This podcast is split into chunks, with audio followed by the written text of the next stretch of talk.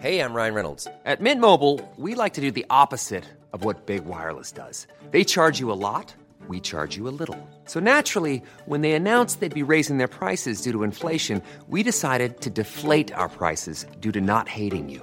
That's right. We're cutting the price of Mint Unlimited from $30 a month to just $15 a month. Give it a try at mintmobile.com slash switch. $45 upfront for three months plus taxes and fees. Promo rate for new customers for limited time. Unlimited more than 40 gigabytes per month. Slows. Full terms at mintmobile.com. Bonjour, aujourd'hui je vais vous expliquer comment améliorer votre communication en entreprise. Je suis Gaël Châtelain-Berry, bienvenue sur mon podcast Happy Work, le podcast francophone le plus écouté sur le bien-être au travail. Happy Work c'est une quotidienne, donc n'hésitez surtout pas à vous abonner sur votre plateforme préférée. Alors, améliorer sa communication en entreprise. Vous savez, j'entends beaucoup de personnes me dire oui, je n'ose pas trop prendre la parole, ou alors quand j'écris un mail, eh ben, je sais pas trop comment m'y prendre, et parfois, bah, les phrases sont trop longues, parfois on se retrouve avec des mails qui ne veulent rien dire. Oui, communiquer, ce n'est pas forcément extrêmement simple. Et le problème, c'est que cette communication, ça va déterminer quand même pas mal votre image et vos relations aux autres, mais surtout le regard que les autres vont avoir sur vous. J'en ai souvent parlé, mais nous avons trois images de nous-mêmes. L'image de nous dans notre miroir, donc ce que vous voyez quand vous vous regardez dans la glace. L'image de ce que l'on souhaiterait être, notre nous fantasmé, avec plus de qualité, moins de défauts.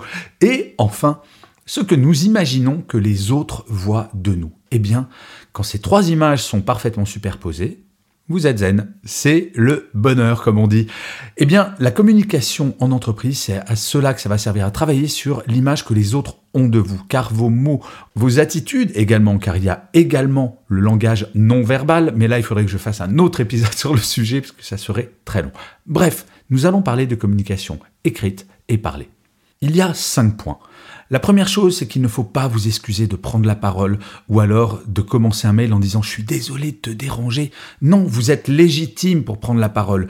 Vous savez quand vous pouvez prendre la parole et quand vous devez prendre la parole. Mais en tout cas, ne pas s'excuser. Vous ne dérangez personne quand vous vous exprimez si c'est quelque chose qui fait sens. Bref, l'attitude, je baisse les yeux et puis je prends une petite voix ou alors j'écris un mail en disant je m'excuse, vous allez mettre vos interlocuteurs dans une attitude qui ne sera pas positive. Le deuxième point, c'est de ne pas avoir peur à l'oral de bafouiller.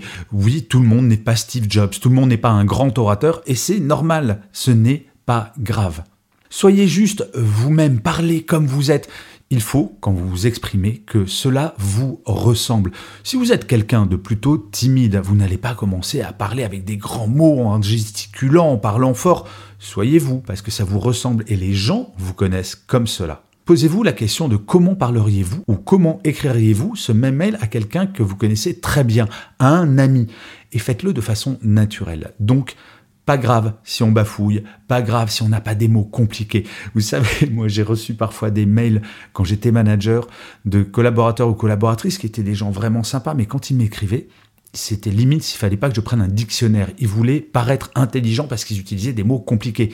Ça n'a pas de sens. Utilisez les mots que vous connaissez et c'est très bien comme ça.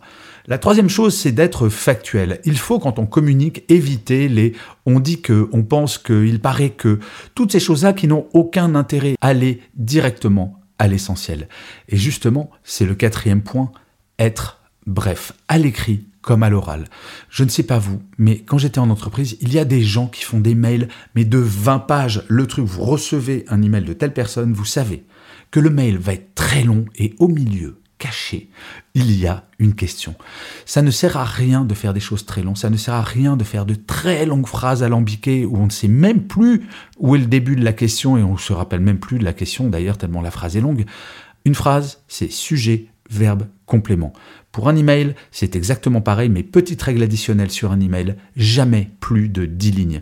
Vous savez que plus le mail est long, moins il sera ouvert et moins il sera lu. Vous avez tout à gagner à faire des mails maximum de 10 lignes.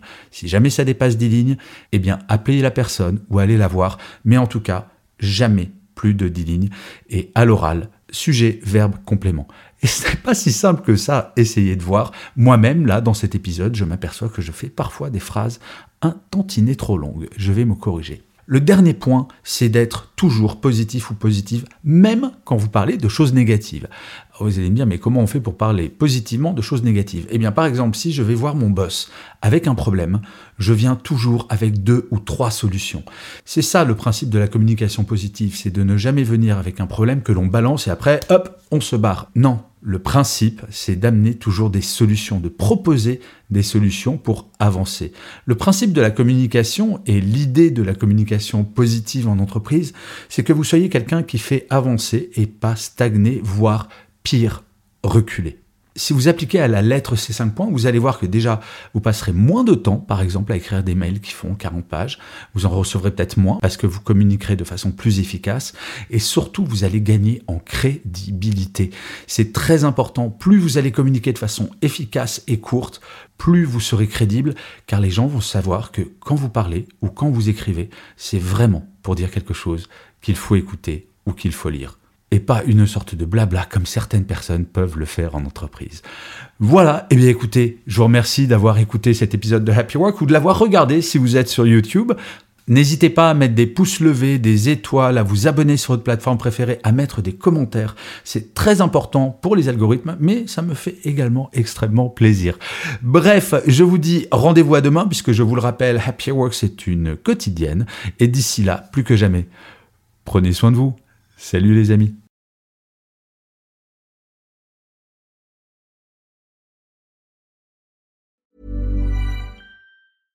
Small details are big surfaces. Tight corners are odd shapes.